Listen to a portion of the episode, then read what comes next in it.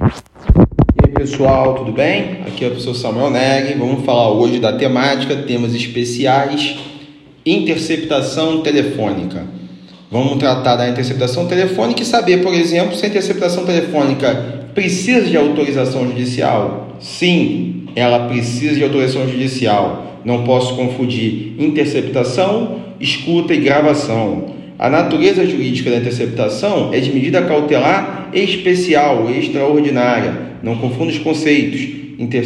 Interceptação das comunicações telefônicas não se confunde com dados telefônicos. Então, isso aqui é uma gravação teste para você avaliar o áudio.